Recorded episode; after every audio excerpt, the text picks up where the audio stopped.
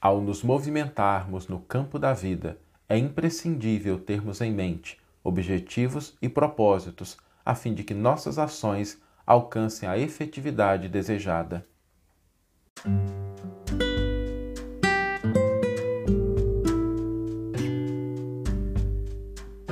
Você está ouvindo o podcast O Evangelho por Emmanuel, um podcast dedicado à interpretação e ao estudo da Boa Nova de Jesus através da contribuição do benfeitor Emmanuel.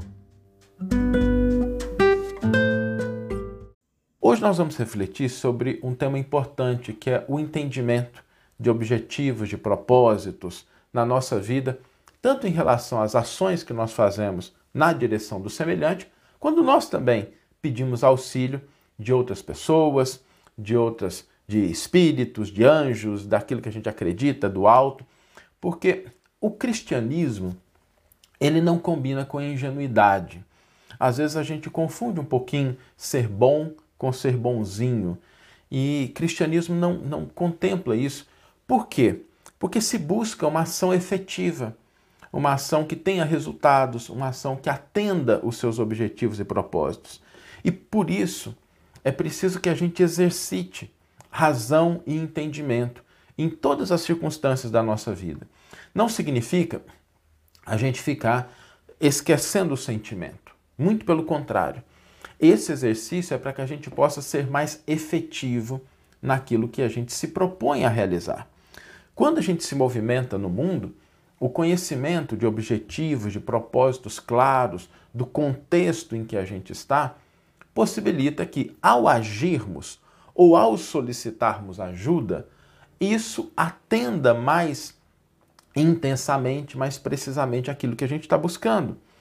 Porque às vezes os nossos pedidos ou o nosso entendimento, ele é vago, ele é impreciso. E quando a pergunta, quando a requisição, ela é vaga e imprecisa, não tem jeito da resposta atender com objetividade, com precisão.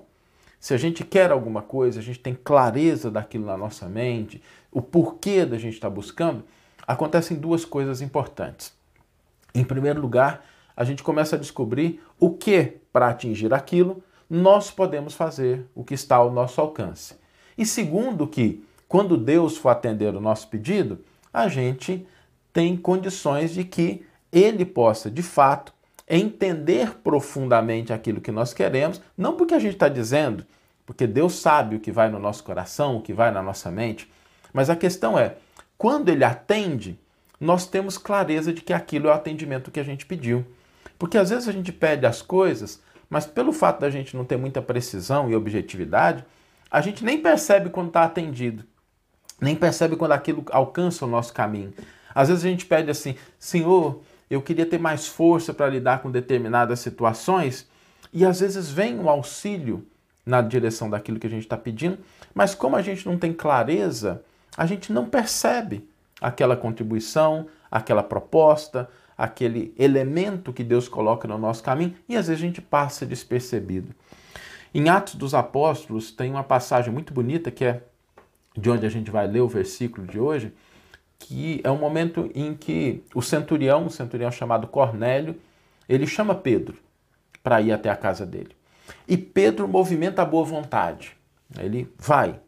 Mas ao chegar na casa do Cornélio, ele pergunta: por que me chamastes? E essa pergunta ela é interessante, porque Pedro estava buscando entender ali os objetivos, os propósitos, o contexto, para que a sua ação pudesse ser mais eficiente, para que realmente ele pudesse se concentrar naquilo que era o objetivo, o propósito. Ter um propósito claro em relação à nossa vida, nas grandes e nas pequenas coisas, simplifica muito. Simplifica as nossas relações, quando a gente está nas nossas relações conjugais, nas nossas relações de amizade, nas nossas relações com filhos, com parentes, pai, mãe, quando a gente tem clareza do que a gente quer, do que a gente está buscando, clareza do que o outro está buscando, a gente consegue se movimentar no campo da vida de uma maneira mais eficiente. Por isso o Evangelho nos convida também a esse movimento. Né? Porque quando a gente não é preciso, a gente não pode ter uma resposta assertiva.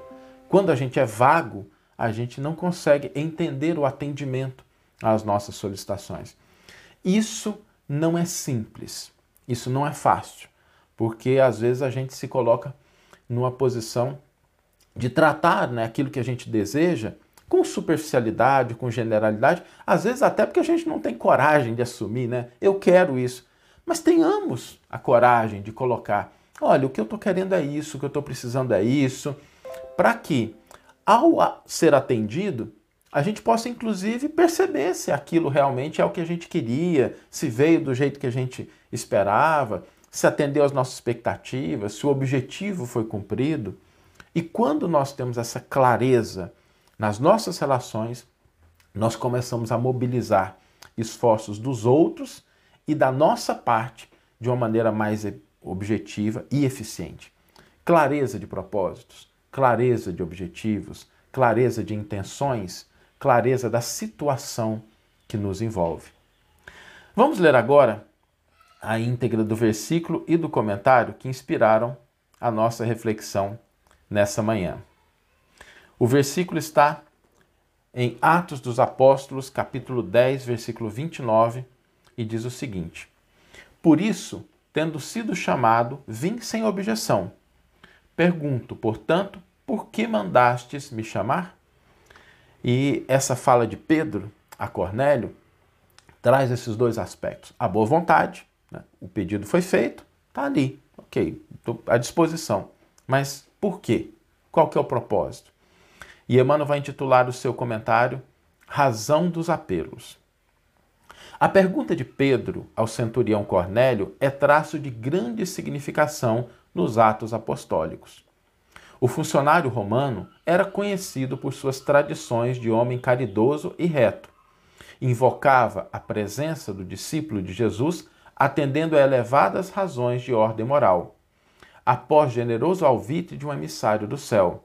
E, contudo, atingindo-lhe o círculo doméstico, o ex-pescador de Cafarnaum ainda interroga sensato: Por que razão mandastes me chamar? Simão precisava conhecer as finalidades de semelhante exigência. Tanto quanto o servidor vigilante necessita saber onde pisa e com que fim é convocado aos campos alheios. Esse quadro expressivo sugere muitas considerações aos novos aprendizes do Evangelho. Muita gente, por ouvir referência a esse ou aquele espírito elevado, costuma invocar-lhe a presença nas reuniões doutrinárias. A resolução, porém, é intempestiva e desarrazoada. Por que reclamar a companhia que não merecemos? Não se pode afirmar que o impulso se filia à leviandade. Entretanto, precisamos encarecer a importância das finalidades em jogo. Imaginai-vos chamando Simão Pedro a determinado círculo de oração e figuremos a aquiescência do venerável apóstolo ao apelo. Naturalmente, sereis obrigado a expor ao grande emissário celestial os motivos da requisição. E pautando no bom senso as nossas atitudes mentais, indaguemos de nós mesmos se possuímos bastante elevação para ver, ouvir e compreender-lhe o Espírito glorioso. Quem de nós responderá afirmativamente? Teremos assim suficiente audácia de invocar o sublime Cefas somente para ouvi-lo falar? Que você tenha uma excelente manhã, uma excelente tarde ou uma excelente noite e que possamos nos encontrar no próximo episódio. Um grande abraço e até lá!